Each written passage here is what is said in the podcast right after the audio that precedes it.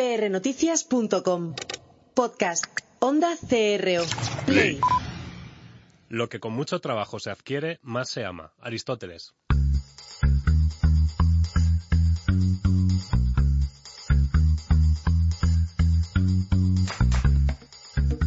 Pasión y talento. Con Gabriel Gómez. Hola, bienvenidos a un nuevo programa de Pasión y Talento y este es el segundo programa especial en el que pues os estamos ayudando a abordar esa búsqueda de empleo y que sea una búsqueda de empleo exitosa. Eh, si os acordáis la semana pasada, pues hablábamos con Jorge Gelbenzu de Infoempleo, con Karim eh, y con Miguel Ángel Uriondo y bueno, pues eh, empezábamos eh, en esa fase, ¿no? La de cómo me pongo a buscar trabajo, cómo me siento si me despiden o, si no estoy encontrando trabajo eh, de manera inmediata. Y bueno, pues eh, fuimos apuntalando un poco pues esas emociones, eh, lo que había que hacer. Eh, Jorge además nos, nos, fue indicando pues esa mejora continua que tenemos que tener todos los profesionales, estemos o no estemos en, en el desempleo. Eh, y bueno, pues esta semana hemos cambiado algunos de los colaboradores y tenemos de nuevo a Miguel Ángel Uriondo, bienvenido. Hola, ¿qué hay? Y tenemos a tres nuevas incorporaciones. Jane del Tronco, que nos vuelve a visitar. Hola, ¿Cómo ¿qué tal? estás? Y tenemos al otro lado del teléfono a Ginés Saro y a Coral eh, Fernández. ¿Cómo estás? Coral Jaén, perdón. ¿Cómo estás, Ginés? Muy bien, ¿cómo estáis vosotros? Muy bien, aquí pasados por agua hoy también, pero bueno, es lo que tiene el otoño. ¿Y tú, Coral? Hola, buenas tardes, muy bien, muchas gracias. Bueno, pues eh, Coral es la directora de comunicación de Infoempleo, Ginés Saro es el fundador de emprendedorsocial.org, eh, Jane es la socia directora de The Bold Choice y, y Miguel Ángel Uriondo no es nadie en comparación con estos señores de en cuanto a empleo se refiere. Miguel Ángel Uriondo, el director de arroba sabemos punto, no, arroba sabemos. Arroba sabemos o sabemos punto es lo que se prefiera. Sabemos punto es. Bueno, pues eh, si os parece vamos a empezar y nos, nos ponemos manos a la obra. Genial. Standing in a crowded room and I can't see your face. Y bueno, pues eh, lo que sí que es cierto es que mm, esa mano, como dice la, la, canción, esa mano que agarráis cada semana en esta sección, pues eh, está su, teniendo su efecto. Es decir, hay gente que, bueno, pues que está más animada o que se ha ido ya cogiendo eh, pues las pequeñas notitas que nosotros dejamos en el texto cuando publicamos el podcast y bueno, pues mmm, algo está sirviendo. No sé si mucho o poco, pero lo poquito, poquito que podamos aportar eh, lo hacemos encantados y, y, vamos a intentar en esta en este nuevo programa mejorar, ¿no? Esas, esos consejos que os podamos dar. Y bueno, pues eh, yo casi prefiero que vosotros habléis porque, bueno, yo tengo aquí el guion y a lo mejor sí que puedo hacer un poco el, el, el llevar el, el, tema, ¿no? Pero yo creo que casi más vosotros, en este caso, si os parece, empezamos con Coral. Eh, que es el portal especializado con Infoempleo, el portal especializado en búsqueda de empleo y que vosotros, como ya dijimos la semana pasada, lanzáis muchos artículos y muchos eh, eh, bueno, sí, muchos artículos en vuestro blog sobre cómo buscar ese empleo y cómo mejorar ¿no? Esa, esas capacidades que puedas tener y demás. Coral, ¿qué tendríamos que hacer? Porque si os parece, hablamos sobre qué tenemos que hacer en el currículum, qué poner, qué no poner, cómo, cómo, qué, qué hinchar o qué no hinchar, porque también esto habrá que hablarlo, si se hincha el currículum, si no se hincha, si los niveles de inglés B2, si el C1, si, si qué niveles. Coral, cuéntanos así, en cinco líneas, ¿qué, ¿qué, sería así como, luego ya entramos en, en, detalle? Pues para mí, para empezar, Gabriel, de, decir que esa frase que todos oímos de el currículum ha muerto y que es un titular bastante recurrente en los uh -huh. medios de comunicación y en el sector, pues lo cierto es que tengo que discrepar porque lo que vemos es que día a día se sigue utilizando el currículum como una herramienta de trabajo. Es cierto que no es la principal mmm, y no, no es el monopolio del CV, ¿no? Porque a día de hoy, como sabéis, eh, se están evaluando muchísimas otras habilidades y otro tipo de competencias, pero sí que es cierto que debemos seguir trabajándolo.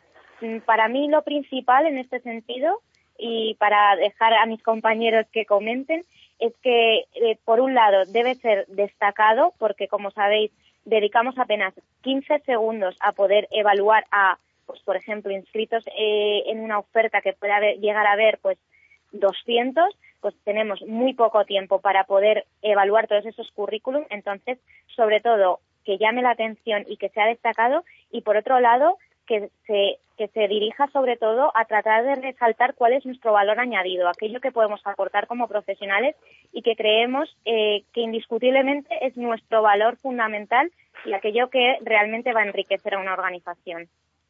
Eh, Jane me pide paso. Jane. Bueno, yo, yo estoy yo estoy de acuerdo con, con Coral, ¿no? Es verdad que es un, es un, un buen titular este bastante manido, ¿no? El tema de que el, el currículum ha muerto.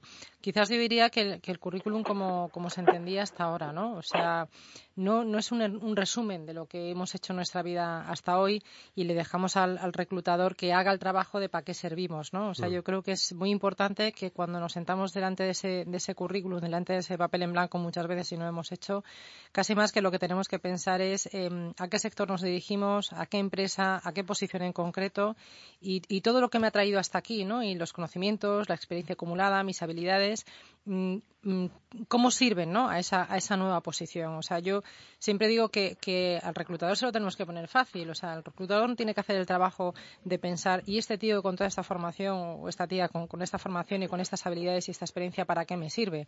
O sea, esa responsabilidad tiene que ser mía. Yo tengo que ser el que, el que me ponga en valor. Entonces, más que mirar hacia atrás, yo, yo siempre digo, mm, tengo que mirar hacia adelante y en función del objetivo que tengo, entonces doy la explicación o la razón para creer eh, que soy el, el mejor candidato para esa posición. Y eso implica que cada currículum tiene que estar personalizado a cada una de las ofertas en un momento determinado, ¿no? Para destacar lo que realmente es relevante para esa oferta en cuestión.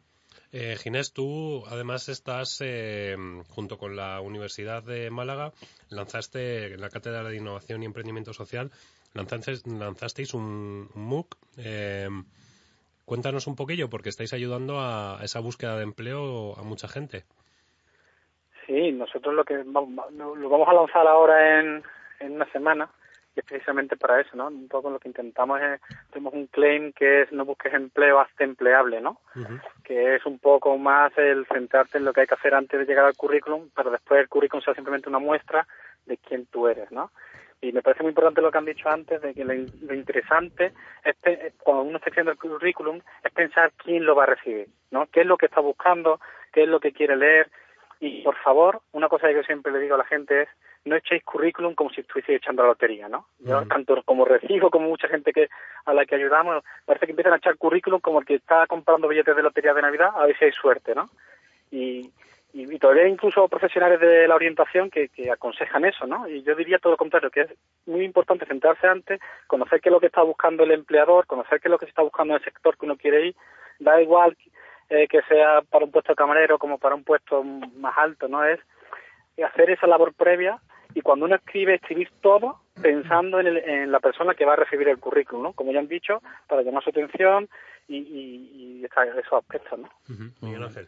Como dice Ginés, en, ese sentido es curioso. Yo soy receptor neto de currículums en, sabemos.es y ahí eh, nos ha pasado una cosa bastante curiosa. Nosotros no tenemos sección de deportes, nosotros hablamos sobre todo de turismo, de empresas, de política, pero no tenemos sección de deportes propiamente dicha. Eh, sin embargo, la gente nos envía de forma regular eh, currículums en los que se adorna específicamente la experiencia a la hora de escribir de deportes. Y es una cosa que siempre me ha llamado la atención. Incluso hubo uno que nos llegó en el que ponía muchísima información de deportes y al fondo del todo eh, destacaba la única información interesante para mí de todo el currículum, que era que había hecho información económica, que era lo que a lo mejor podía haber destacado. Entonces, si hubiera puesto eso al principio, me habría parecido, pues Eso- como mínimo, eso os lo podéis tomar como que tenéis que abrir la sección de deportes. Hombre, si, si tengo, si, tengo, si tengo que empezar a hacer las secciones en función de los currículums que me llegan, te aseguro que Hablarías deporte, deporte sería la primera sección, sin duda, que tendríamos que abrir. No, y una pregunta que me gustaría hacer a, a los tres invitados, teniendo en cuenta lo mucho que saben en, en conjunto. El otro día un amigo me dijo una cosa que me llamó poderosamente la atención. Me dijo, mira, estoy del empleo y de la búsqueda de empleo hasta las narices. O sea, tanto decir que el currículum tiene que ser original, tiene que ser diferente. O sea, me molesté, generé una página web en la que venía mi correo perfectamente organizado, eh, que mostraba ya mis capacidades de diseño, que mostraba una serie de condiciones. eh, además, eh, las tuve que alojar en un servidor, tuve que hacer, o sea, me quedó precioso y era un, un- con su propio dominio. O sea, me quedó como currículum online, me quedó de fábula. Entonces, cuando me preguntaban por el currículum, yo decía, no, no, está en esta dirección de, en esta dirección web. Y me decían, no, no, un currículum de verdad. Digo, no, pero este es un currículum más de verdad que uno de papel, que quieres uno de papel para amontonarlo. O sea, Sí. tan- tanto esfuerzo. Y, y mi pregunta es, ¿realmente merece innovar o al final el folio curricular eh, amontonable es la única alternativa? A ver, yo, yo siempre digo que, que, mm, el formato depende de- del contexto, ¿no? Eh, es verdad que, que podemos tener un, un currículum original y es verdad que, que la, informa, la forma importa mucho, ¿no? El, el- el contenido, por supuesto, también. Pero también depende, o sea, hay plataformas donde me piden el currículum y lo mejor es que lo mande, no sé, que lo suba en un Word, en una sola columna y, y eso sí, que esté muy bien redactado en cuanto a cuáles son las palabras claves para que esa plataforma, si me busca, me encuentre, ¿no? Claro. O sea, yo tengo, recuerdo el ejemplo de, de, de un cliente que me decía, es que llevo no sé cuánto tiempo con, con mi currículum en varias plataformas y nunca me llaman, ¿no? Es que nunca me llega nada. Claro. Digo, nunca te llega nada. Y entonces, revisando el currículum, curiosamente, no es algo peculiar, pero la palabra eh, eventos, porque se organizaba eventos, la había puesto siempre en inglés. Claro. O sea, esto parece así como muy, como muy absurdo, pero si, si al final no pones las palabras eh, por las cuales en un momento determinado el propio SEO de la herramienta, ¿no? el, propio filtro te puede, te puede encontrar, pues no te va a encontrar, ¿no? Entonces hay una parte que es muy importante que es el, el contenido y, y cómo me posiciono. Pero luego, eh, sí. Perdón, no, Decía, termina, pero- pero luego la, la, la, la forma también es, también es importante dependiendo del contexto, ¿no? O sea, si yo soy diseñador, eh, si tengo pues una, una profusión muy gráfica, eh, pues quizás tiene sentido hacer mi currículum de una determinada manera. O sea, me dedico al sector de la moda o al sector de la publicidad. Si me dedico al sector financiero, o sea, vamos a ver, no. Mm, Francamente, lo puedo hacer medianamente decente, pero no me voy a pasar de currículum original porque Sí, no no, porque, procede claro. como tal. Y luego lo que tú decías, ¿dónde muevo el currículum? O sea, está muy bien que tenga una página web fantástica en formato de currículum, pero el tradicional yo también creo que tienes que seguir teniéndolo, porque luego ya pones la URL ¿no? en el currículum tradicional de lo que has hecho súper chulo en una, una página web, ¿no? Pero el, el estándar yo creo que también hay que tenerlo, ¿no? Eh, Ginés, Claro. No, yo iba a decir que, que lo que hay que también reflexionar un poco, que creo que ha venido con el avance y con el cambio de nuevas tecnologías, qué papel juega el currículum en tu relación con el empleador, ¿no? Dependiendo del puesto que estés eh, aplicando, puede que el currículum sea lo único que conocen de ti, por lo tanto, tu estrategia tiene que ser muy diferente a si el currículum es un complemento a lo que han escuchado de ti, ¿no? Y es un poco intentar profundizar un poco más sobre sobre ti o sobre alguien que le ha hablado de ti, ¿no? Porque al final ya sabemos que la mayoría de los trabajos no se encuentran solo por currículum, sino que vienen por otras vías y después a lo mejor te piden ese currículum. Viene en formato electrónico, que yo estoy con el compañero, yo solo tengo formato electrónico y algunas veces que me piden papel y estoy en un problema porque no sé muy bien qué hacer. Y, o viene otro, en otro tema, ¿no? Entonces esas reflexiones previas yo siempre le invito a la gente a hacerlas, ¿no? Es primero, quién va a leer el currículum, luego qué relación tiene o qué importancia tiene el currículum en el proceso de, de selección, ¿no? Porque según eso uno se tiene que plantear unas estrategias u otras, ¿no? Eh, Coral, Pues un poco eh, matizando y añadiendo a lo que han comentado ya mis compañeros. Yo hablo un poco muchas veces cuando nos encontramos en eventos o en ciertos encuentros enfocados al empleo y a dar un poco de orientación, pues lo que hablamos es del currículum 360 grados, ¿no?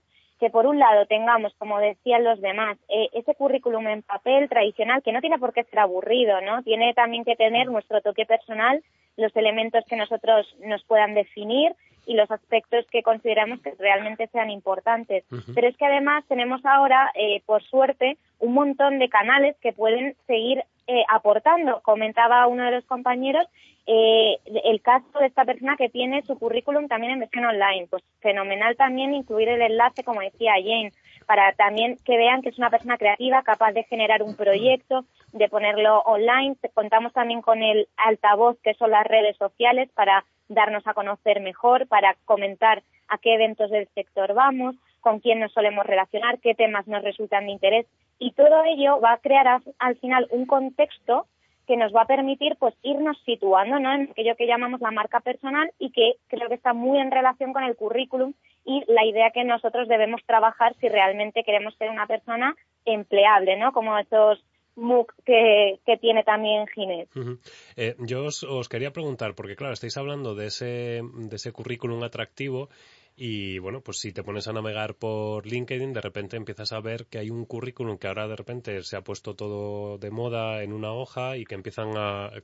Es un resumen muy visual, pero, pero claro, o sea, la primera vez que lo ves es, es llamativo, pero cuando ves 25 iguales, lo único que cambia es la foto y a lo mejor el nombre de la persona, ya empiezas a perder. O sea, es decir, no hay que acomodarse en ese sentido. Es decir, si ves un modelo, un formato de currículum que pueda ser mm, atractivo, llamativo, eh, intenta darle tu toque, ¿no? Es, creo. Sí, totalmente. O sea, yo plantillas hay muchas, ¿no? Mm. Y está fenomenal y facilita mucho la vida. Pero también hay que, hay que trabajárselo un poquito y, y personalizarlo, porque ahí estás dejando también tu, tu huella y tu imagen. Y como decía Coral antes, pues muchos de esos currículums los, los eliges en, en 15 segundos, ¿no?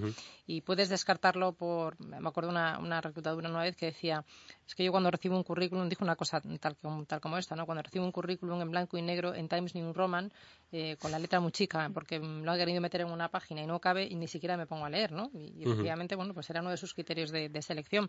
Pero el mismo criterio de selección puede ser otra vez otro currículum con el mismo formato que el Sí, que sí, que está ahora incluso lo puedes poner Sí. uno detrás de otro y, Sí, y sí. puedes hacer un mosaico, o sea, Sí. porque... De todas formas es una herramienta, ¿eh? O sea, yo, yo estoy ahí un poco con, con Coral. O sea, eh, hoy en día tu, tu marca personal, si, si la basas única y exclusivamente en el currículum, eh, no, me, no me parece lo más, lo más acertado, ¿no? Además, hoy en día en el currículum precisamente puedes poner ese, ese tipo de enlaces, ¿no? Con hipervínculos que lleven a, a decir mucho más de ti, ¿no? Pues ese hipervínculo pues a tu perfil de LinkedIn, pues a tu página web si te has hecho, o a tu weblog, o a tus redes sociales profesionales, donde puedes transmitir muchas más cosas, ¿no? O sea, al final, eh, hoy en día lo que te, lo que te distingue con otro candidato son, son esas habilidades, esa forma de conversar muchas veces, ¿no? El concepto de NetHunter que, que en, una ocasión, en alguna ocasión hablamos, ¿no? Mm. Eh, cómo conversas en la red eh, dice mucho de ti, ¿no? Claro. Y eso complementa muy bien un currículum de papel tradicional que si nos quedamos solo en eso, pues a- al final en qué estamos basando la relación y la posibilidad con ese reclutador, ¿no?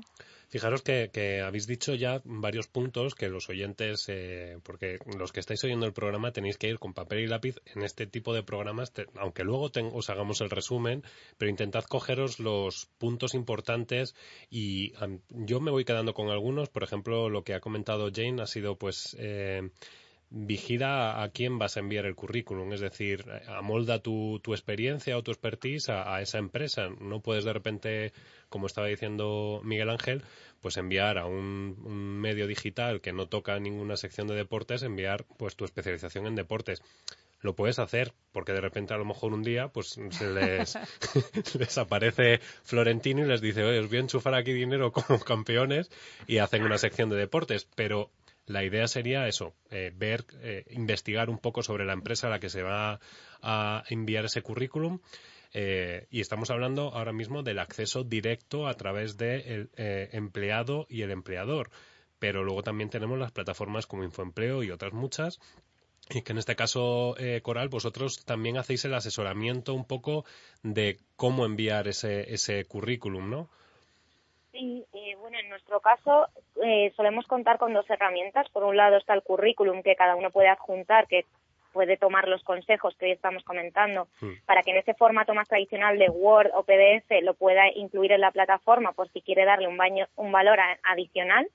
Pero por otro lado tenemos también el, el que es el perfil de plataforma, ya sea en Infoempleo o en cualquier otra. Es muy importante eh, tener en cuenta los campos que, que se incluyen ahí.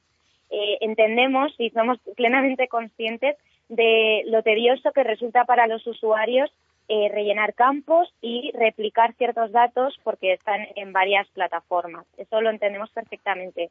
Pero lo que tratamos también de, comentar cuando tenemos ocasión con ellos y, y a través ya, ya sea de charlas o de estos encuentros que os comentaba, procuramos evangelizarles en cierto sentido para que realmente rellenen todos los campos, porque esos campos de texto hay un filtro que las empresas utilizan, que es el campo semántico, y pueden, por cualquier tipo de palabra clave, pues eh, lo- antes hacíais un ejemplo con eventos, ¿no? El hecho de que tú lo pongas en inglés y demás, que todo eso eh, se, se descifra, ¿no? En ese campo semántico, si yo busco un periodista y pongo la palabra periodista, es necesario que en los campos previamente haya introducido, ya sea en la experiencia, ya sea la formación, ya sea en tu extracto personal, necesito haber incluido esas palabras clave. Por eso para nosotros es muy importante siempre recordar el rellenar todos los campos lo máximo posible y mantenerlos actualizados, porque eh, bien porque publique una oferta de empleo y puedan tener tus datos más actualizados, o bien porque, como sabéis, las empresas también buscan eh, candidatos a través de las bases de datos, haciendo búsquedas directas y poniéndose en contacto de, sin necesidad de tener que publicar esa oferta de empleo. Por lo tanto, siempre es muy importante tratar de pues, incluir al máximo, eh, completar todos los campos. Yo tenía una, una, pregunta en ese sentido, Coral, eh, sí. que me hacía el otro día un, un alumno, ¿no? En, en, en, una clase me decía, Claro, eh, ¿qué ocurre? ¿no? Y esto es una situación cada vez más, eh, más frecuente, ¿no? Me decía, ¿qué ocurre si yo, además de periodista, que es el ejemplo que tú has puesto, eh, soy diseñador gráfico? Dice, porque el problema que me encuentro en este tipo de plataformas es que al final la plataforma, por, por, pues, por segmentar y por facilitar ¿no? que, que, me encuentren, pues me va obligando poco a poco a posicionarme cada vez más. ¿no? Entonces me decía, si me posiciono como periodista, solo voy a tener ofertas como periodista. Dice, entonces me dejo fuera las de diseñador gráfico. Mm, ¿Cómo solventan esto? Pues oh, por un lado, bien, te creas dos cuentas, ¿no? En las que si quieres llevarlo de forma eh, independiente, ¿no? Uh -huh. si, si, hablamos de perfiles que sean pues un poco antagónicos en cierto modo, porque hay otras que se pueden alimentar, ¿no? Que pueden ser totalmente complementarias y dar mucho valor. Pero en el caso de que fuesen antagónicas, yo, mi recomendación es que se creen dos cuentas distintas, ¿no? Para poder gestionar diversos perfiles. Por otro lado, a través de nuestra plataforma, por ejemplo, lo que estamos intentando es solucionar un poco esta circunstancia de aquellas personas que tienen varios currículums con distintos perfiles. Claro. Pues si me quieren enfocar a empresas de moda, o a empresas más de carácter legal, bueno, pues puede darse esa circunstancia. Entonces, como igual que nosotros hoy comentamos que necesitamos un currículum adaptado a cada oferta, pues tratamos de solventar esto intentando ayudar a los candidatos a que suban varias opciones de currículum uh -huh. para que este se adecue a aquella oferta, ¿no? Porque eso es lo, lo, más importante, que como hemos comentado hoy, ha sido uno de los principales puntos que ha salido. O sea, sería, por, para aclararlo, sería un poco que en un solo perfil, por lo que estáis trabajando vosotros, es eh, en un solo perfil subir tres tipos distintos de currículum. Vamos a poner que eres eh, periodista, diseñador y eh, especializado en moda, por ejemplo, ¿no? Pues entonces para, para no perder en ese abanico de opciones, eh, el poder, eh, pues en un solo perfil, subir esos tres currículum que entiendo que serían en papel, o sea, en formato tradicional. Yo lo que, una cosa, porque yo lo que le recomendaría a este chico es que siendo alguien tan especial no se divida en tres, lo que le hace único es la unión de esas tres cosas, ¿no? Entonces, que sí. esa, esa, esa cuestión precisamente no tiene que perder, porque periodistas hay miles, diseñadores hay miles, y la otra persona hay miles, a lo mejor la unión y las habilidades claro. conjuntas, a lo mejor solo está él, o hay muy poca gente y eso lo diferencia y probablemente le va a permitir hacer trabajos que muy poca gente esté capacitada. Ese, Entonces, ese, ese es justo el mensaje, Ginés, desde la marca personal, es decir, eh, esto es lo que te hace único, únelo, ¿no? O sea, busca la manera de conectarlo.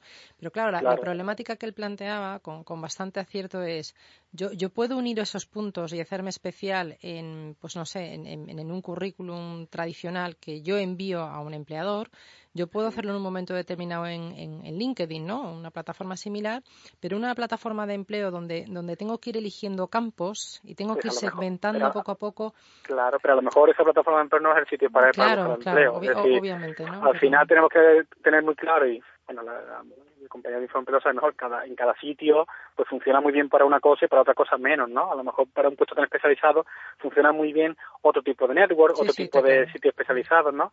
y él se tiene que ir centrando en eso porque a veces si disparamos en el sitio que no es el adecuado nos podemos no podemos estar toda la vida y nunca acertaremos y es lo que tiene que ir buscando es dónde está mi mi bueno mi, mi, núcleo de empleo y mi network profesional que al final ese es el que le va a dar empleo y ese es el que tiene que conocer su currículum ¿no? Uh -huh. eh, Coral, sí, yo creo que sí. sí perdona Gabriel quería comentar respecto a esto que efectivamente hay que hacer uso de las palancas adecuadas a, a cada perfil no porque no todas las soluciones sirven para cada uno. Por claro. supuesto, como decía Jane, pues aunar eso que te hace único y, y, que realmente es un aporte de valor, porque un periodista que sabe diseño, o sea, me parece como ya el culmen del profesional, porque sí, está estupendo, porque es, entiendo que en cualquier medio digital estarán encantados de que tenga esas habilidades y esos conocimientos. Es el profesional 10 pero sí que es cierto que cuando nos encontramos en algunos casos que los perfiles son radicalmente opuestos, y a pesar de que tú puedas comentar en cierto momento que tienes una formación en otra área, puedes comentar esa qué competencias te ha dado. Me encontraba recientemente con un ejemplo de una persona que había estudiado educación infantil, pero que ahora quería eh, dedicarse a, la, eh, como a, a, trabajar como agente de seguros, era. Y me dice, no sé de qué manera plantearlo en mi currículum. Pues claro, este tipo de circunstancias que se nos dan muy a menudo porque mucha gente pues reorienta su carrera profesional o bien busca vías alternativas de empleo, pues eh, yo lo que le decía en este caso, y no sé si los compañeros pero me parecía que era muy importante decir que ella tenía esa formación y que no debía ni esconderla, ni eliminarla, ni sentirse sobrecualificada para el puesto de trabajo al que ahora optaba, pero sí que es cierto que de ahí debería extraer qué aspectos puede aportar una persona que ha estudiado educación infantil al trato de venta de seguros, ¿no? ¿Qué aspectos que tú has Habla- aprendido hablar- ya hablar a los clientes como si fueran niños pequeños, está claro. Totalmente de acuerdo. No, Engaña- engañarles con algún juego, ¿no? No, Engañarles como a niños. A ver, no, yo, yo estoy completamente de acuerdo con Coral, o sea, y eso es un poco lo que decía al principio. Yo tengo que poner en valor todo lo que me ha traído hasta aquí, lo que soy hoy, lo que sé y, de lo que soy capaz eh, y, aplicarlo a la, nueva posición, ¿no? El, caso planteado em, eh, en cuanto a dos perfiles, y es verdad que, que precisamente a lo mejor la combinación de tres cosas es lo que te hace único. em, hay casos de verdad, y probablemente en más de un oyente ocurre, con esto de la reinvención, ¿no? Eh, cu- cuando tengo claro para dónde voy y me quiero reinventar y quiero ir por ese camino, eh, pues está claro mm, que es complicado, pero al final conecto los puntos y, y puedo tener un perfil bastante original. La, la realidad es, y, y me la encuentro un día sí y otro no, de verdad, la realidad es, estoy metido en un programa de formación y tengo un caso concreto eh, de programación, mm, eh, de, de lenguaje de programación, pero soy ingeniero civil, ¿no?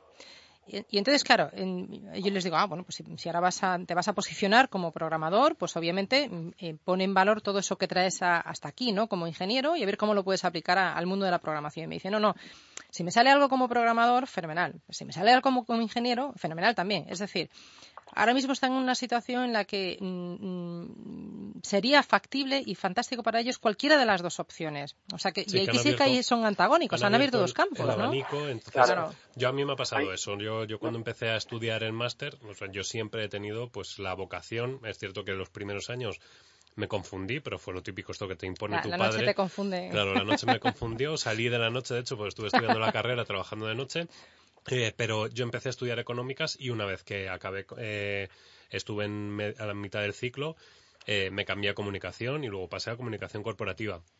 Y siempre he seguido en esa línea, pero yo he tenido compañeros y compañeras mías en el máster que eran a lo mejor ingenieros y de repente estaban haciendo comunicación corporativa que, que en cierto modo puede tener, eh, pues a lo mejor un ingeniero se puede especializar en un sector eh, concreto de nuevas tecnologías o telefonía o lo que sea y va a llevar mucha más ventaja que a lo mejor otros que no tenemos a lo mejor ese, ese conocimiento, ¿no?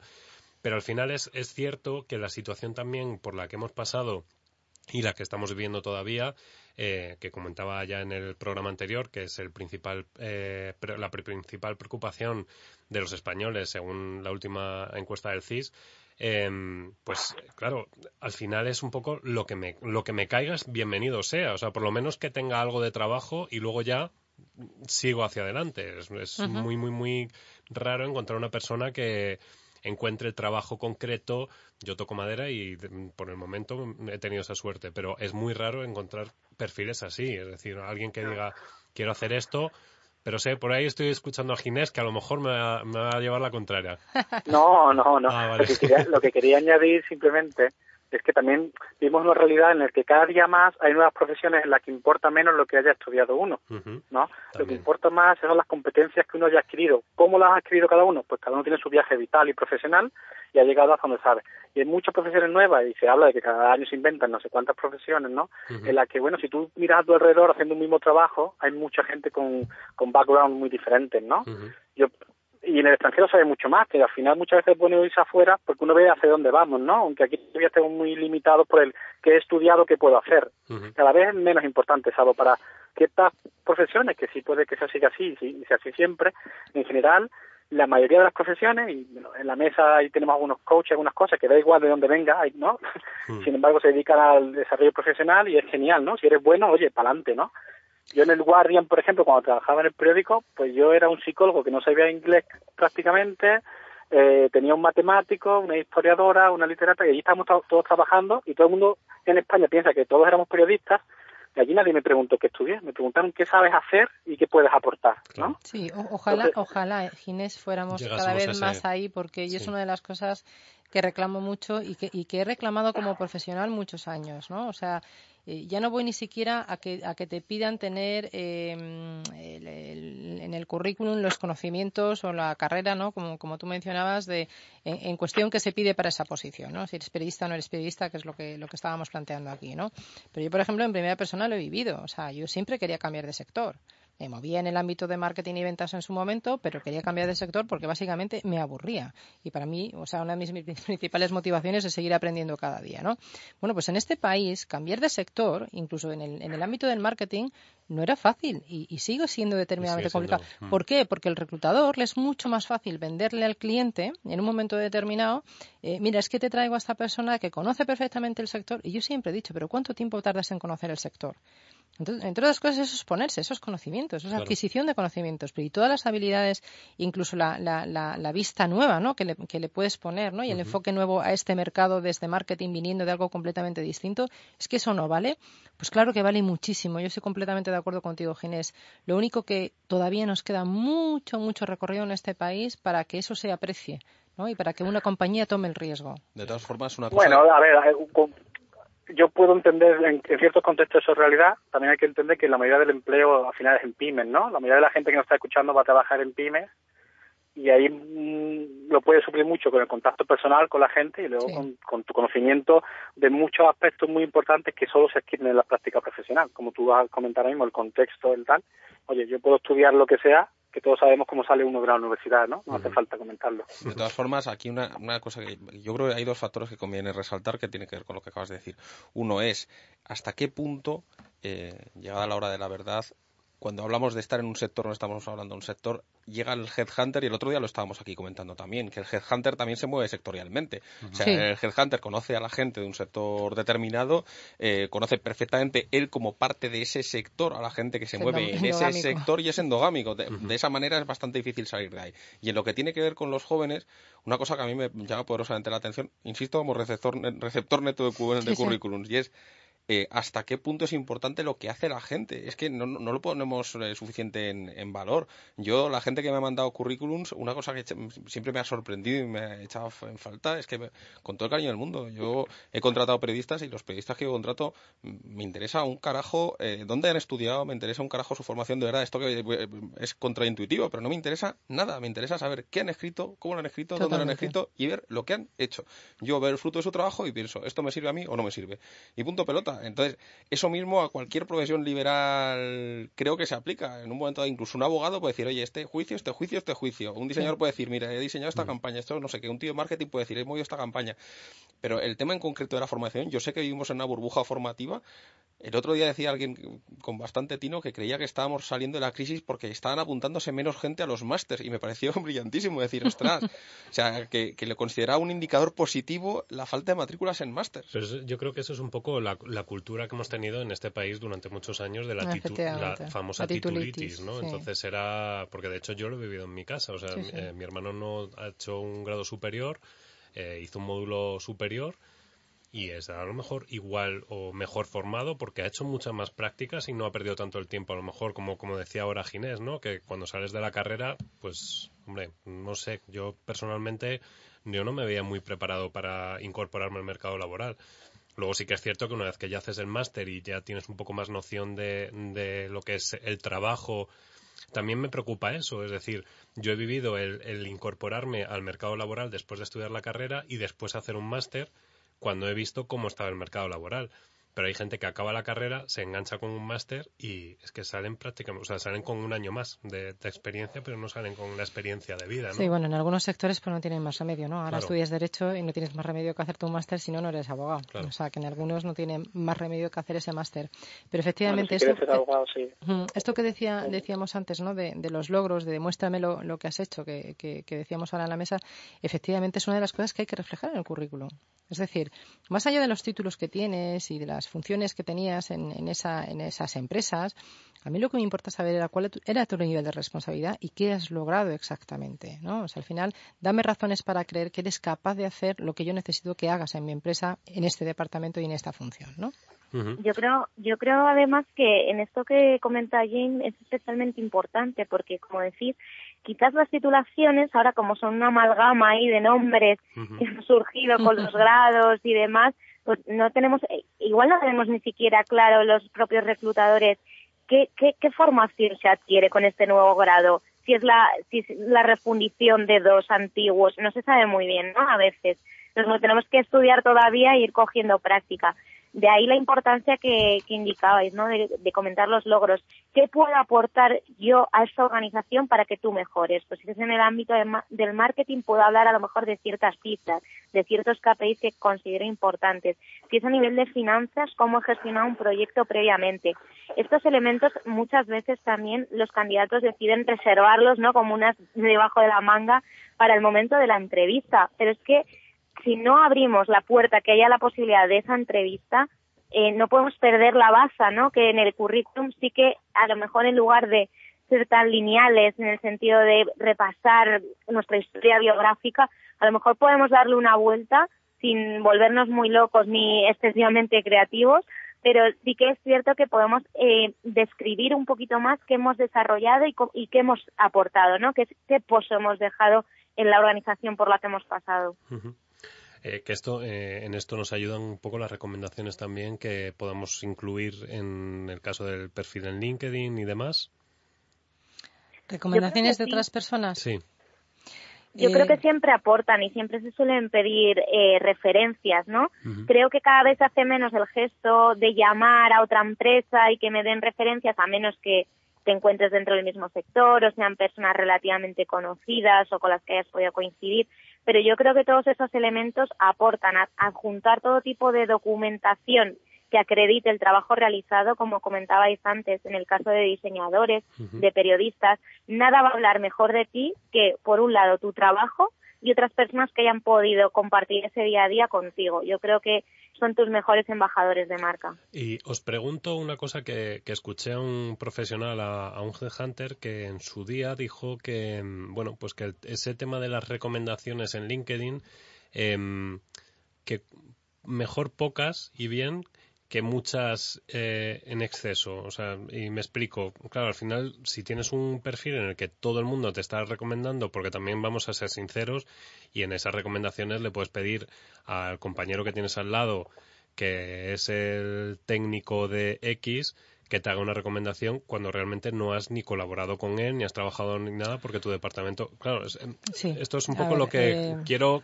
O sea, trato esto, pero también quiero mm. eh, que tratemos el tema de hasta dónde podemos hinchar un currículum, mentir en un currículum, eh, pedir recomendaciones falsas, etc. A ver, yo, yo, yo es que eh, para mí hay un pilar fundamental de, de, de la marca personal y, y, orientada a la carrera profesional es la autenticidad. Uh -huh. ¿vale? Otra cosa es que, que, lo sepa poner en bonito y lo sepa poner en mensaje vendedor, ¿vale? que es algo, es algo distinto. Pero para mí la, la mentira no tiene, no tiene cabida, tienen las patas muy cortas. ¿no? Uh -huh. en esto que estás comentando de, de recomendaciones, eh, yo creo que hay una distinción importante, ¿no? sobre todo en LinkedIn, entre lo que es las validaciones de las aptitudes, que ahí es un mundo que efectivamente, bueno, eh, en fin, yo recibo validaciones todos los días de personas que no he conocido en mi vida, uh -huh. no he visto nunca, ¿no? Yo estoy... A mí me hace gracia la de español, la, cuando te validan en español. Bueno, pero, pero, pero, bueno, pero curiosamente, mira, yo no, yo no tenía, eh, o sea, a mí me pasaba un poco lo mismo que a ti, qué tontería lo del español, hasta el día que fui a, a Estados Unidos vale. y, y, claro, es que uno no, no lo piensa, ¿no? A nivel internacional, uh -huh. es como, si es mi idioma, ¿no? Claro, pero si alguien te busca que sepas español, no pues te, encuentra. Te no, te, no, no, te, encuentra, ¿no? Pero yo creo que hay una, una distinción entre, entre lo que son las validaciones estas uh -huh. de aptitudes, que ahí, bueno, pues ahí tendríamos casi para un programa, ¿no? Y otra cosa son las recomendaciones. Entonces, yo sí que, yo sí que recomiendo tener un, un par de recomendaciones o tres, pero no de cualquiera. O sea, claro. yo creo que es importante que esa recomendación te la haga pues a la persona a la que reportabas o en un momento determinado, pues eh, si eres un, pues, un responsable de ventas, ¿no? Eh, de un, un, jefe de cuentas, pues eh, quién era tu comprador, ¿no? Y que te uh -huh. haga esa, esa recomendación y, y muy ligada a, a, ese valor añadido, ¿no? Que tú tienes como, como profesional. O sea, acumular 10, eh, 15, que todas dicen más o menos lo mismo y que además son de colegas, pues para mí eso no tiene valor, ¿no? O sea, prefiero que tengas dos, tres, pero que me vengan hablando tu jefe en primera persona. ¿no? Eh, Sí, o el director Sí. general o quien sea. Em, no sé, el resto, si, si se os ha dado, supongo que a, a Miguel Ángel habrás recibido algún currículum de estos que dices, ¿para qué se presenta al medio si podría ser presidente del gobierno?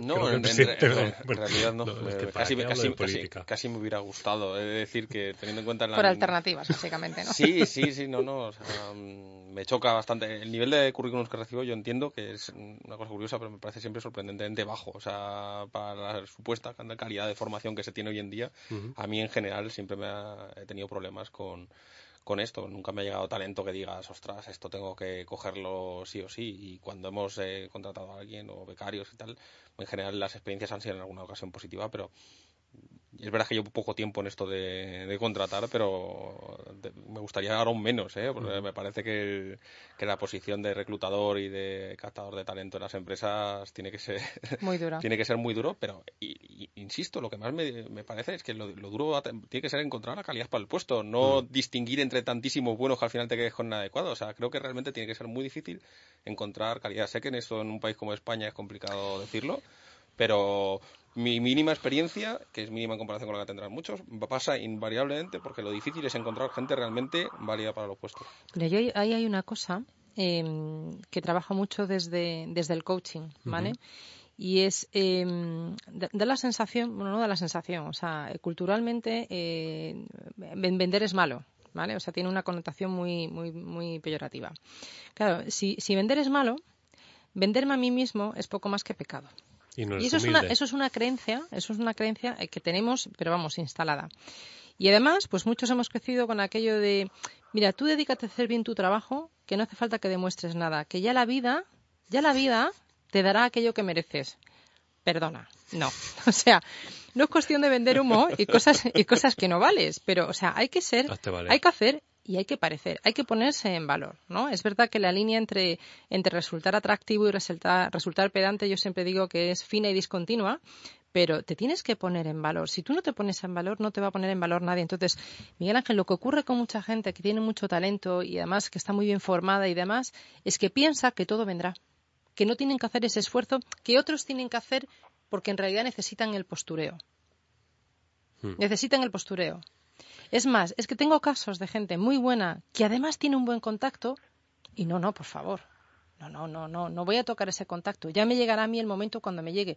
El momento no llega si tú no eres proactivo y realmente te pones en valor y te haces visible, ¿no? Entonces, no sé si puede tener en cierto modo algunas veces relación con eso, ¿no? Están esperando a que alguien un día les descubra. Pues nada, Pero- que pero- queden en casa que ya les descubrirá alguien. Estoy de ¿no? acuerdo contigo, pero es que además se da una casualidad, una coincidencia curiosa. Es que vivimos en el tiempo en el que es más fácil trabajar gratis eh, o trabajar para ti o buscar tu propia forma de hacer cosas. Yo se lo digo a todos los estudiantes. Yo de vez en cuando doy clases y cuando tengo estudiantes lo digo siempre.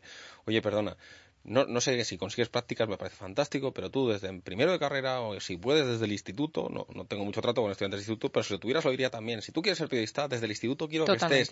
Ponte canal de YouTube, hazte un podcast, eh, hazte tu blog, ve practicando tus skills como escritor, ve practicando tu capacidad. Y cuando yo llegue el momento en el que me tengo que pensar a quién voy a contratar, estoy todavía por, porque me llegue un tío que me diga, no, este corpus de trabajo que he desarrollado desde que tengo 17 años, más estos vídeos, más esto que he sido capaz de editar, más esto que no sé qué, todavía estoy esperando una sola persona Sí, sí. que venga y me dice, este es el corpus de mi obra desde el año 2008. Y es lo que y, y Sí, es sí, que sí. me parece de cajón y me parece muy obvio y no hay nadie y no te estoy hablando de postureo, estoy hablando de algo tan sencillo como trabajar, como hacer, que- como esforzarte en hacer, desarrollar tus propias habilidades.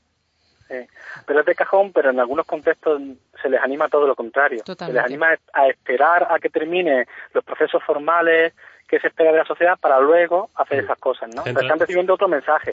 Lo los importante estudios. es, es que, que apunten, ¿no? La notita esta que has dicho antes, Gabriel, que apunten eso que ha dicho el compañero, porque es fundamental.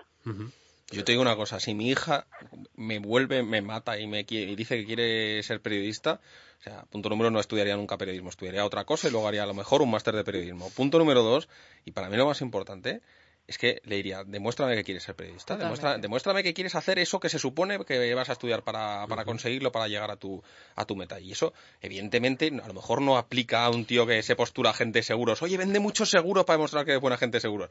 Pero yo creo que hay muchísimas profesiones en las que se pueden demostrar, por lo menos, que es la profesión de tu vida. Mira, si, sin Pero ir incluso más- comercial, ¿no? O Sí. sea, Joder, incluso Comer- comercial. Más, más todavía, vamos. Sin ir, sin ir más lejos, ¿no? O sea, es un poco lo que decía Gabriel, céntrate en tus estudios. Mm, De verdad, mal, mal consejo, el céntrate en tus Totalmente. estudios. Eso no quiere decir que, que te despreocupes de tus estudios. O sea, yo creo que entre el blanco y el negro hay una gama de grises bastante, bastante amplia, ¿no? Pero yo siempre lo he dicho, o sea, mm, que no es la nota, que a ti nadie te va a contratar. O sea, Quizás hay procesos de selección y es verdad, ¿no? Para algunos despachos grandes de abogados y tal, que bueno, que tienen que poner un filtro y ponen el, el expediente académico como filtro, lo cual me parece una estupidez, francamente, porque a lo mejor el, el chaval tiene una media de un 7 o un 8, pero tiene unas habilidades como abogado que no las tiene el sacado un 10. O sea, para mí eso es, es de cajón, ¿no? Pero yo siempre les digo, que no, o sea, que la vida eh, te va a poner a prueba en que tú seas capaz de hacer algo y la capacidad no te lo da solamente la nota, es que no te lo da la nota. Francamente, no te lo da la nota. El que más notas sacas no, normalmente no es el que tiene más capacidades y más habilidades, ¿no? Pero ya a nivel de máster, que es mucho peor. Sí, sí, O sea, gente que se pasa un máster, que paga un máster en una escuela de negocios que vale muchísimo dinero, donde en gran parte, en gran medida lo que estás pagando no solamente es la educación que recibes, sino La las posibilidades de networking, ¿no? O sea, de contactos que puedes generar en ese máster y se pasan un, un año de máster, sobre todo chicas, ¿eh? Bastante más frecuente. Chicas que se pasan el año de máster, que no salen ni una vez a socializar con sus compañeros, que no van a ningún evento de networking y que se encierran a estudiar para sacar todo matrículas de honor. Cuando termina el máster no quieres ponerte las pilas y hacer la red de contactos que ha hecho tus compañeros. Claro. Y Pues- sobre todo porque hablando de networking, claro, es que esto decirlo es así un poco ridículo, pero yo lo siento mucho, en la universidad el que más notas saca no tiene el tipo de habilidades sociales que tiene el que se va a tomar copas. Esto es una cosa absolutamente drástica, pero es verdad. O sea, las habilidades, la vida es mucho más que, que, que lo que has estudiado y es mucho y, y- y como personas somos el conjunto de nuestros gustos, de nuestros intereses, de nuestras aficiones, de nuestros amores. Somos muchísimas cosas en conjunto. ¿Cómo vas a ser interesante para una empresa si no eres interesante para nadie porque has estado estudiando como una seta durante los últimos mm, siete años? Oye, que estudiar es fabuloso, pero Pero irse de copas también. pero ese copas. eh, no, no, es que tú has hablado del, del tema del networking. ¿Cuántos empleos en este país se deciden estando de copas? Bueno, eh, eh, Bueno, hay otros muchos sitios, ¿eh? sí, Digo poco sí, porque claro, entre copas y todo el día estudiando hay muchísimas cosas, culturales, puedes- voluntariado, Sí, sí, eh, sí, sí, no prácticas, hay mil sitios, Pero- deportes, o sea, bueno, O- ojo, hay eh, cosas hacer, pero hacer cosas, ¿no? O Yo cubrir un festival de, o cubrir un festival de cine, o irte Sí, de voluntario, claro, o irte en una, o irte en una barca a rescatar refugiados. O sea, cualquier cosa, cualquier cosa que te apasione, si quieres hacer algo, oye, pues a lo mejor es una forma maravillosa de, de hacerlo. Oye, yo siempre digo una cosa, porque has dicho lo de la pasión, y siempre digo, oye, si no sabes qué te apasiona, la única manera de encontrarlo es haciendo cosas. Totalmente. Entonces no esperes en tu casa sentado hasta que te llegue una luz divina y te diga, oye, te apasiona esto. No, haz muchas cosas y irás encontrando lo que te gusta y lo que no, y algún día te darás cuenta que hay algo que lo haces sin pensar. Pero fíjate, Ginés, que, que, que eso, o sea, estoy totalmente de acuerdo contigo, ¿eh? pero eso hay veces que en determinadas familias, eh, en, determinados, daño, qué en- en determinados entornos, eh, lo que hacen es, si me permitís la expresión, lo castran, porque dicen, dedícate a estudiar, dedícate a estudiar, acaba la carrera. Entonces, una vez que tú acabes la carrera, haz lo que te dé la gana. Entonces, claro, eso es un poco esa lucha interna, que es lo que decías tú de las creencias limitantes, que bien traído está eh, en ese mundo del coaching. Sí. Eh, esas creencias limitantes que, que al final mm, nos van inculcando nuestro entorno, pero también tenéis que y esta es mi opinión, ¿vale? Eh, yo cuando hice el cambio de económicas a comunicación audiovisual en este caso, fue porque es que dentro de mí había algo que me decía, es que te estás equivocando, vete hacia tu sueño. Y, y- y mi sueño Claro. fue ese y es al- a lo, a lo que me dedico, ¿no? Y, y prueba de ello es este programa. Lo- Pero- Es complicado lo, lo que tú dices también, porque incluso en la universidad, yo que he estado muchos años intentando dinamizar universitarios, ¿no? El primer año la gente llega con muchas más ganas y mucha más energía que el último. Claro, Y eso es porque el profesor de la universidad te va intentando limitar que hagas otras cosas y te dice un poco el mensaje que tú has dicho, ¿no? Oye, limítate a terminar esto y, y luego ya te dedicas a otras cosas, ¿no? Y es muy importante, pues, y yo creo que por eso es importante programas como el tuyo, para que gente pueda escuchar que por favor no entren por ahí, ¿no? Sino que, que sigan su propio Vamos camino, a que hagan cosas, que busquen, un que exploren. un movimiento Bueno, rebelde. a ver, yo, yo, yo estoy, yo estoy con, con Ginés, ¿no? Eh, también es verdad que hay, afortunadamente, universidades y universidades, ¿no? Y yo tengo, yo tengo experiencia en una universidad donde precisamente trabajamos mucho con los alumnos en primero, el, el que, el que confíen en que la lección que han hecho está medianamente basada en algo que les apasiona y que les motiva y no condicionados por lo que sus padres les han dicho, con el riesgo que eso, eso conlleva de que se, de que se cambien de carrera, incluso que se vayan de la universidad, ¿no? Pero yo es que iría mucho más atrás, o sea, yo iría, eh, yo, yo tengo dos hijas de, de, de 12 y 10 años y bueno, pues como lo que se les da bien son eh, la parte artística, ¿no? Las manualidades, el, el arts and crafts, esa que se dice Mm. ahora en, en inglés, ¿no? O, o los deportes o estas cosas y, y en lengua y matemáticas como que van rozando un poquito más, pues que, que no valen para nada. Claro. Entonces, claro, yo digo que en este, en este país en algún momento tendremos que tener artistas y deportistas, ¿no? Mm. Eh, eso que veis por ahí es que hemos perdido a Coral eh, y sí que es cierto que... No, Juan, ya es que vamos a intentar, pues si no los oyentes se quedan con tantísima información que les vamos a dejar ya para el, el próximo, la próxima semana. Eh, os quiero comentar, fijaros, mientras que estamos hablando, eh, estoy hablando con Alertas de Empleo, es un perfil en Twitter, tiene 225.000 seguidores. Eh, esto al final es lo que también eh, ayuda y, dar difusión a este tipo de acciones, este tipo de programas, yo creo que, que bueno, pues es lo que hace que nos difundamos más y que sumemos, que es al final ese movimiento que, que estamos diciendo. Em, chicos, como tenemos más programas, eh, y, y creo que, que esto, que esto va a dar para largo, em, yo os invito a que retomemos si queréis, eh, porque de hecho ahora me está escribiendo Coral y me está diciendo que se ha cortado la llamada y claro, la tengo que cont- contestar el WhatsApp. Em, lo que hacemos, si os parece, es, se quedan todavía temas en el tintero, porque, por ejemplo, no hemos entrado en profundidad en esas mentiras que se ponen con el tema del idioma, eh, habilidades, eh, el paquete ofimática, lo digo, lo del paquete ofimática, o sea, es como, es como, es que me Ma- suena ma- manejo 80s. usuario de, de Office, ¿no? Digo, si no tienes manejo de usuario de Office hoy en día. Sí, pero, pero ese el, el, el- me suena a 80 total, el, el Total. Paquete, paquete ofimática. Entonces es como, y luego le pones un PowerPoint y no sabe hacer ni cambiar el, vamos. En fin, el caso, que como quedan muchos temas, ¿os parece que volvamos a retomar este tema la semana que viene? Eh, vamos a tener muchos más invitados y si hemos tenido Infoempleo, os anticipo que probablemente tengamos a otra plataforma de empleo también, en este caso multinacional cruzo dedos para que no se me haga fe el- el- la posibilidad, pero creo que vendrá. Eh, Ginés, muchísimas gracias por estar ahí. Nada, muchísimas gracias a vosotros. Enhorabuena por todos los proyectos que tienes y enhorabuena por tu participación en el evento SER, que no te lo había dicho así en, en Vox Populi. Ajá, te agradezco mucho. Ya Bueno. sabes, aquí estamos para lo que haga falta. Fenomenal. Pues hablamos para la semana que viene, ¿vale? Venga, hasta la Gracias. semana que viene. Y nosotros, si os parece, ya que ya tenemos el teléfono así desconectado, vamos a hacer que, pues aquí que el señor Miguel Ángel Uriondo se luzca en su, en su sección. ¿Te parece? Me parece fantástico, muchas gracias.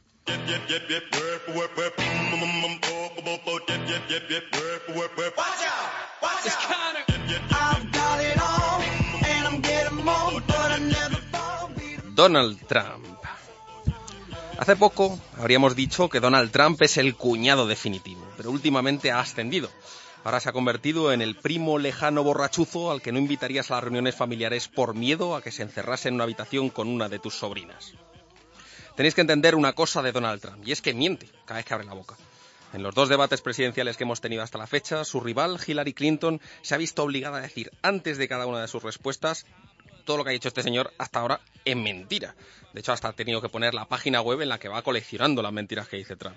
Y es que Donald Trump está arruinando a los comprobadores de datos, los fact-checkers en Estados Unidos, porque llega un momento en el que miente tanto que los pobres, más que separar el trigo de la cizaña, tienen que buscar una aguja de verdad en un pajar de falacias. Cuando la gente dice, él sí que dice las cosas como son, lo que realmente está queriendo decir es que está diciendo una por una las mentiras que a la gente le gustaría escuchar. Paridas de bar que no por repetir más veces se hacen verdad.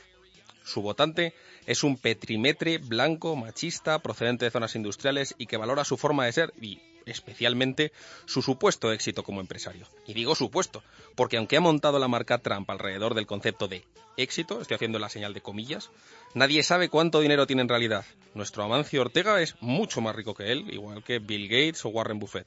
Si Trump se niega a ofrecer al público sus datos fiscales, como tantos otros candidatos hasta la, hasta la presidencia han hecho hasta ahora, se debe solo a que no quiere que la gente pueda medir su éxito. Y es que, si no lo puedes medir, siempre es grande. ¿Hablamos de mentiras? Bueno, si buscáis todas las declaraciones recogidas por el portal politifact.com sobre Donald Trump, lo complicado es encontrar verdades. Una de las pocas que aparecen es que se ha producido recientemente el mayor incremento del crimen en Estados Unidos de los últimos 45 años. Pero, aunque sea cierto, lo que no dice es que esa caída se ha producido después de 25 años de caída del crimen. No dice la verdad ni al mencionar el sitio al que iba a comprar galletas. Y esto es hecho- una- un hecho real. En el momento en el que eh, dijo dónde iba a haber a comprar una galleta, salieron los fact-checkers y dijeron, no, este no era el nombre del sitio al que había ido a comprar las galletas. Llega un punto en que sus mentiras llegan hasta ese punto. Donald Trump está siendo sometido a una gran presión porque le dijo en 2005 a un tío que se llama Billy Bush, un presentador, que para que os hagáis una idea, es como si Bertín, en lugar de Osborne, se apellidase Aznar, no solo que se había abalanzado sobre una mujer casada, sino que siempre lo hace. Llega a decir algo tan abyecto como, si eres una estrella, puedes coger a cualquier mujer de la concha, y permíteme que lo diga en argentino. Y claro, ahora ha respondido como responde Trump a estas cosas. Básicamente, ha dicho algo del tipo, pero, ¿habéis visto ese cayó? Año, ni, no, ni en broma, o sea, contigo no, bicho. Y es que cuando Donald Trump ha dicho que era inofensiva charla de vestuario, hasta han llegado a saltar atletas de todos los deportes para decir que no, que ellos en el vestuario de verdad que no hablan de esas cosas ni de ese, ni con ese tono. Eh, ha sido especialmente gracioso el exjugador de la NFL Chris Clew en un magnífico artículo en Vox, y os recomiendo encarecidamente, en el que decía, jugué un par de años con un tipo que se convirtió en un violador en serie. Ni siquiera él hablaba como Trump. Lo del machismo y el reconocimiento explícito de su condición de depredador sexual no deja de ser en realidad una más de sus múltiples pérdidas de compostura, aunque haya sido la gota que ha colmado el vaso de la paciencia estadounidense. Y es que hablamos de un señor que intenta convencer a los americanos de que viven en una distopía en la que los barrios de ciudadanos negros están sacados del infierno de Dante. De un miserable que quiere levantar un gigantesco muro con México y que además lo paguen los mexicanos. De una persona que levantó la Trump University, un centro, no podemos decir que sea una universidad porque no lo es, en el que básicamente era una forma de estafar a, de estafar a los veteranos. ¿Y hablamos de veteranos? Sí, Donald Trump fue el gusano que insultó a los padres del capitán Khan, un soldado musulmán caído por su país. ¿Pensáis que el PSOE se ha demolido en los últimos tiempos? Un juego de niños en comparación con lo que está haciendo Donald Trump con el Partido Republicano. Y hablamos del mismo partido de Lincoln, el llamado GOP, GOP, el Grand Old Party, que primero dio alas a los dementes del Tea Party y ahora está siendo enterrado por un empresario de la construcción, que no duda en decir lo a gusto que se acostaría con su hija, bueno, si, si, no fuese su hija, pero ha llegado a decir, preguntado al respecto, ¿Tú dirías que tu hija es básicamente un pedazo de culo? Yo he dicho, sí, básicamente mi hija tiene un pedazo de culo, joder. Es una, cosa que no tiene, no tiene remedio.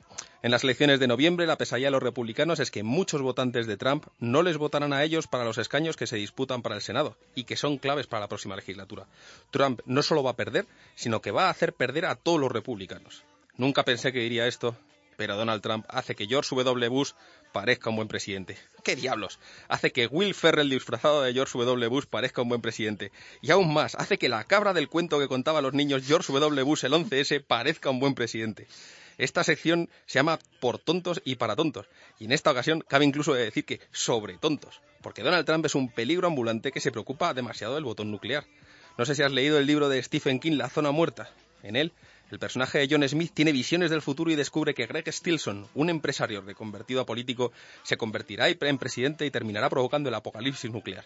Yo no tengo poderes, pero ni falta que hace. Y es que en la novela, Stilson al menos se molestaba en disimular su condición de peligro público. Lamentablemente, ninguno de los que escuchamos estos votará en las elecciones estadounidenses. Pero seguro que no gana, ¿verdad? Igual que seguro que no habría Brexit, igual que seguro que Colombia votaría por la paz, porque la gente, cuando vota, siempre elige lo más adecuado. Que Dios reparta suerte porque la vamos a necesitar como planeta si este mono naranja de pelo surrealista se convierte en el presidente de la mayor superpotencia del mundo. Que Dios nos coja confesados.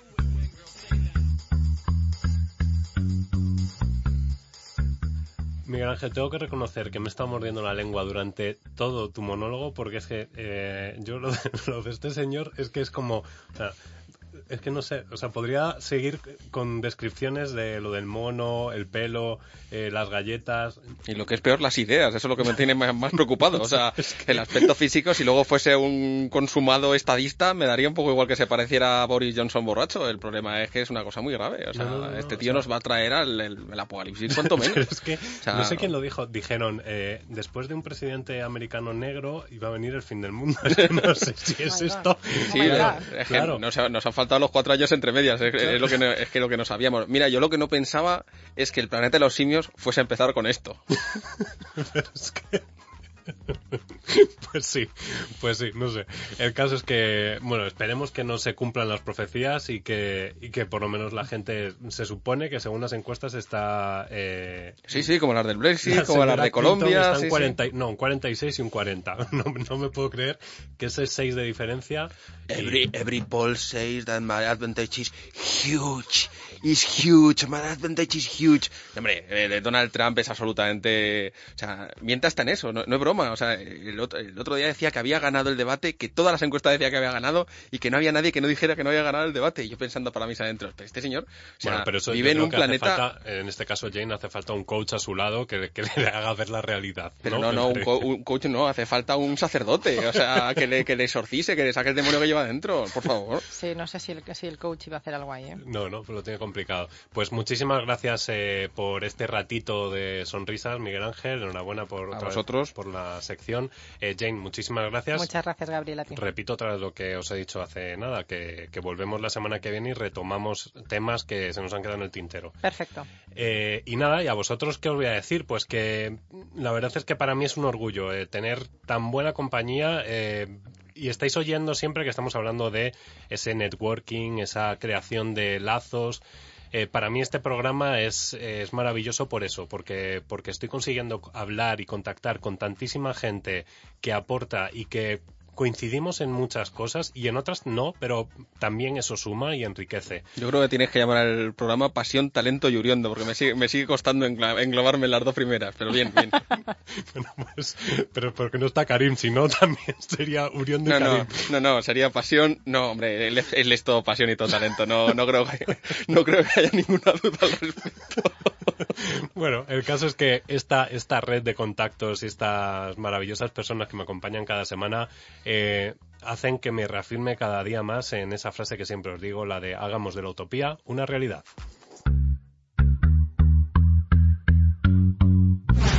Escucha todos nuestros podcasts en iTunes, Spreaker e iVoox.